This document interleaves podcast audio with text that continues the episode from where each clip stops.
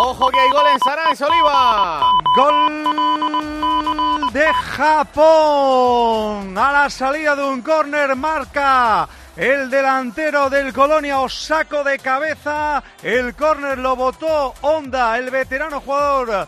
Desde la izquierda el remate limpio del delantero japonés de Osako que establece el 2-1 y que hace justicia al mayor dominio de la selección japonesa. 28 segunda parte, marca Osako para Japón.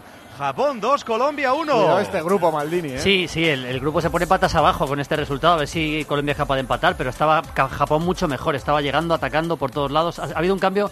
Ha entrado Honda, como decía Oliva, y se ha ido con un enfado tremendo Kagawa, pero ha mejorado mucho Japón y lo está ganando bien en la segunda parte. ¿Verdad que tiene un jugador más?